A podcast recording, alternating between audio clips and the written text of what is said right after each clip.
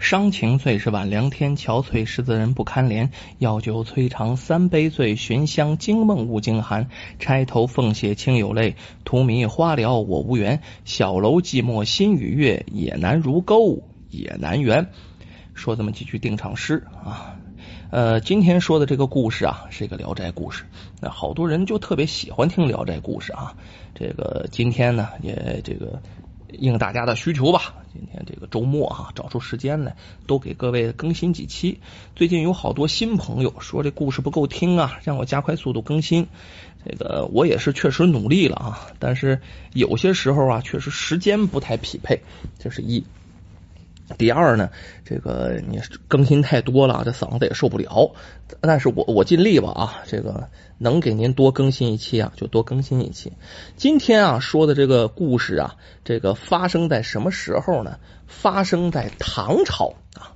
唐朝啊，这个有这么一个地方叫淄川，在淄川不是在县里啊，淄川的这个乡下有这么一个书生叫宋清。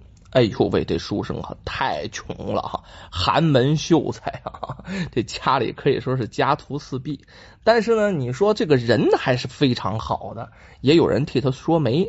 那么因为这个这个宋清啊，这个长得还是不错的，另外的人性又好，另外又有学问，哎，还真娶着一个好媳妇儿。他媳妇儿叫阿云啊，离得也不远，就邻村的这个女子，俩人结为夫妻。哎呦喂！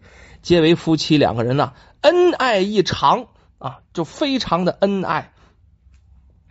宋秀才家里虽然穷，但是这个人呢志向远大，每天是发奋读书，为了什么呢？为了考取功名啊。这妻子阿云呢又特别贤惠，丈夫呀要考取功名。这妻子啊，在家里啊，里里外外的事务啊，哎呀，全由这阿云来操持。有些时候呢，还要自己防点线物的贴补一些家用。虽然这日子啊，这个温饱都挺困难，但是小两口过得特别高兴。但是咱这么说吧，这个怎么说呢？闭门家中坐，祸从天上来呀。咱说啊，这天就发生个大事阿云。啊，他没事啊，上山采点蘑菇。为什么？弄点蘑菇晒干了，要么自己家吃，要么卖了能换点钱呢。就在山间的时候，哎，遇到的一个在山上打猎的这么个坏人啊。这个人呢叫周雄，在当地是恶霸呀，那抢男霸女，无恶不作呀。啊，人人俗称叫这人叫周阎王。你说这人能好到哪儿去？咱说这阿云长得不错。这周阎王看见阿云的如此之美貌，上去就调戏这阿云，给这阿云吓的呀，篮子扔了一溜烟儿就跑回家里了。啊，这宋秀才看着自己妻子这么慌张，就连忙问呢：“发生什么事儿了？”这阿云怕呀，这个这件事儿啊，影响了这个丈夫读书，就没说什么事儿，没说什么大事儿，在山里可能看见小野兽了哈，吓了自己一跳。咱说第二天一大早，这事儿可就没算完啊！这周阎王回去啊，垂怜阿云的美色，一晚上没睡着，就想把这美人得到手。这周阎王就派了一个家奴来找这宋秀才。这宋秀才不知道什么事儿啊，就赶快你来干啥呀？那家奴把他拉到一边，我家周老爷看上贵夫人了，愿意出二百两银子。若你同意呀，可以将他转给我家公子。除了这银子，今后还对你多多关照，这可好啊？这话音刚落，这宋秀才勃然大怒啊！那位说：“怎么秀才还勃然大怒啊？谁还没有二两脾气？而且这事儿搁哪个男人能不火啊？”指着这奴才的鼻子破口大骂呀！然后呢，把这奴才连推带搡撵出门，咣当把门就扣死了啊。你说这事儿能完吗？到当天下午，周阎王亲自来了，带了七八个狗屎的奴才呀！一进这家，一进家门一看呢，好家伙呀，这么多人！宋秀才一脸惨白呀！啊，你想，一个读书人，那见了一堆流氓，有不哆嗦的吗？这时候，周阎王。摸出一张欠条来，上面白纸黑字写着：十几年前，宋秀才的父亲在去世前借了周阎王啊啊这个二两银子啊，但是十多年没还了，现在连本带利划了划了，你得还这个三百两银子。好家伙呀！这咱说有这事儿吗？那胡说八道，哪有这事儿去？周阎王啊，经常靠这手段横行乡里呀。他说你欠钱，那你就得还，要不然他打你的。这周阎王拍拍这个宋秀才的肩头说：“小子，看清楚了吧？当年还有很多人啊，都作证，证人还都在呀，你赖不了的。哎，现在你可以选择啊，还钱。当然了，也可以用你妻子来抵债。我看这小娘子生的标致，你拿她呀，可以抵四百两银子。”现在你同意呀，还可以赚一百两。如若不然，本公子啊，捏死一只小蚂蚁也不会费多大劲儿。就指着这个这秀才的鼻子，就说他是蚂蚁，结果都一样。咱看这宋秀才，好家伙，平常不言不语这个人啊，现在是羞怒异常，这脸上青一阵白一阵的，气得这说不出话来啊！回到屋中，阿云呢害怕说：“夫君呐，那周阎王恶名在外呀，你斗不过他，如此苦苦相逼，不过就是为了我呀！哎，我就在这儿，你回去吧。”放心，我不会让他沾了我的身子，我要与他同归于尽。这宋秀才见妻子啊这样说，心里那感觉是羞愧难当啊。他来到书房，拿起了还盛满墨汁的一个大实验，还挺大一块。来到屋外，看见周阎王啊，哎，走到这个周阎王面前。咱说这周阎王看他端着石砚呢，还以为他要出来立字据呢。嗯。可是没想到，宋秀才来到他面前，将石砚里的墨照他脸上，啊，就泼过去了。然后趁着这周阎王啊没反过神来的时候就拿手里的这个砚台，咱说那是大石头啊，狠狠的啊，就照这周阎王的脑袋，啪就一下。好家伙，没练过金钟罩铁布衫呢，这一下那谁受得了去？一下就把这周阎王打倒在地，满脸都是墨呀！咱看着这宋秀才也不知道是哪来股劲，杀神附体一般的，直接就骑到周阎王身上，拿着石砚对他脑袋噼里啪嚓、噼里啪嚓、噼里啪猛砸一顿呢，把这脑袋都打开了花了，红的、黑的、白的脑浆子，哎呦混在了一起。这周阎王竟被一小秀才活活的砸死在当场。啊，哎，还真就去见了阎王。旁边那奴才，咱说的不管吗？没反应过来，开始没太注意，想上来帮忙的时候，这人都被砸死了呀。这奴才一看出了大事了，吓得头死了，一哄而散。这时候阿云从屋里也出来了，一看丈夫一怒之下呀，打死了周阎王。明白这丈夫对自己感情深厚啊，不忍心自己受辱，哪怕呢自己跟这周阎王同归于尽呢。这时候阿云是感动异常啊，但是这局面这也是犯了死罪，那也是杀了人了呀。啊！这阿云拉起丈夫回到屋中，赶快给他装了几件换洗的衣服，打好包，把家里仅有的八两银子全部塞到包里，拉着丈夫来到后门啊！夫君呐，趁官府还没来，你赶快跑吧！十年之内不要回家。我现在怀了你的孩子，又不是凶手，他们拿我没办法。夫君，你快走，从此是山高水远，你多多珍重。一把就把这。宋秀才推到门外了。这时候，宋秀才还没回过神来呢，就被自己媳妇推出门了。然后门咵咵一锁，他媳妇就在里哭。这个时候天到黄昏了，想想也对呀，媳妇说的有道理，赶快呀，穿过屋后的竹林子，咱就往山上爬吧。就这样，宋秀才呀开始了逃亡之旅，还学习什么呀？跑起来看吧！哎，果然，官府的人第二天。哎，这才到村里来调查这事儿。但是呢，宋秀才跑了，他妻子又怀了孕了。怀了孕的女人那是不追究的，历朝历代的王法都是一样的。而且他又不是这个这个本人，是吧？又不是他杀了周阎王，县官啊就没捉拿着阿云，倒是贴出榜文，四处发出通告来，然后呢要抓这宋秀才，说呀谁如果上告了，那就是有赏银，马上报官。咱说这宋秀才一直往山里跑啊，哪没人往哪钻，都走小路，不敢走大路啊。后来小路都没了，漫无目的的就在这山里乱窜。哎，好在。这晚上睡觉的时候，这附近山里没有什么大的猛兽啊，所以呢，这宋秀才虽然累一点也没遇上多大危险，身上有几两银子，这这这地儿没地儿花去呀，他就只能靠啊吃山中的野果、喝山泉为生。转眼就在山里待了一个多月，这时候宋秀才也不知道自己在哪儿了啊，老长时间都没看着人了，这山里也没有人家去。这一天。他竟意外的走到一个山谷当中，前方啊有一处竹林，哎呦喂，竟然有袅袅炊烟呢！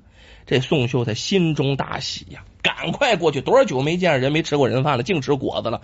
哎，这深山处还有还有还有这个还有人家，太好了！而且这个地方不能有人认识他呀，赶快进去看。果然呢，有一座小院子，有这么几间木屋子。院外面呢，有一个女子啊，在那打理花草。哎呦喂，要说这个女子啊，那身材那容貌一等一的好啊。他媳妇阿云要说这也是是那也是百里挑一的美人了。哎，这比阿云呐也不知道要好看多少倍。这女子看见宋秀才也非常惊讶。哎呀，这个从哪儿来的呀？这个地方不经常走人呢，很少有人来呀。你这宋秀才咋说？又不好，这个这个说瞎话，支支吾吾的说不出话来，他也不会骗个人不？这个女子一看他这个支支吾吾的样啊，反倒笑起来了。赶快赶快进屋喝口茶吧。这女人倒是个砍快人。不一会儿啊，这宋秀才就坐在屋里了，然后品了一口香茶。哎呦喂，这茶太好喝了啊！可能也是因为啊，这个一路上特别辛苦的原因，老长时间也没喝到茶了。这一喝茶呀，哎，味美异常。不禁长叹呐，哎呦喂，不知道远方的妻子如何了呀？哎呀，妻子在家指不定受多大的罪呢。哎，回头一看呢，这小院当中就一个女子一个人住。这宋秀才也好奇呀，这女人怎么怎么就一个人住在这深山老林里呀？哎，这时候这女人倒没隐瞒，就主动介绍，嗯，小女子叫小翠儿。是山里的狐仙，三十年前呢，我练就这个呃练成了，幻化成了人形，就一直在这山谷里修炼，和外界就没接触过。这个公子既然误打误撞走到这儿的呀，也是我们的缘分，哎，可以在这住下，咱俩做个伴儿呗。我一个人也怪孤单的。哎呦喂，这宋轩一听是狐仙，心里吓了一跳，开始有些害怕，看出他害怕了。这女子啊，抿嘴乐。公子放心，这世间的精怪呀，其实有很多种。